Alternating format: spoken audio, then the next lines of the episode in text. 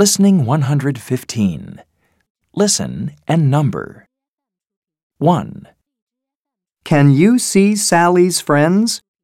This friend has red hair. Her eyes are blue. It's Polly.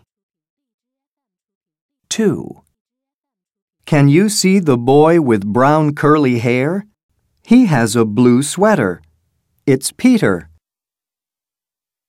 3, This friend is a boy. He has short hair. It's Toby. 4, This girl has black hair. It's straight. It's Isabel.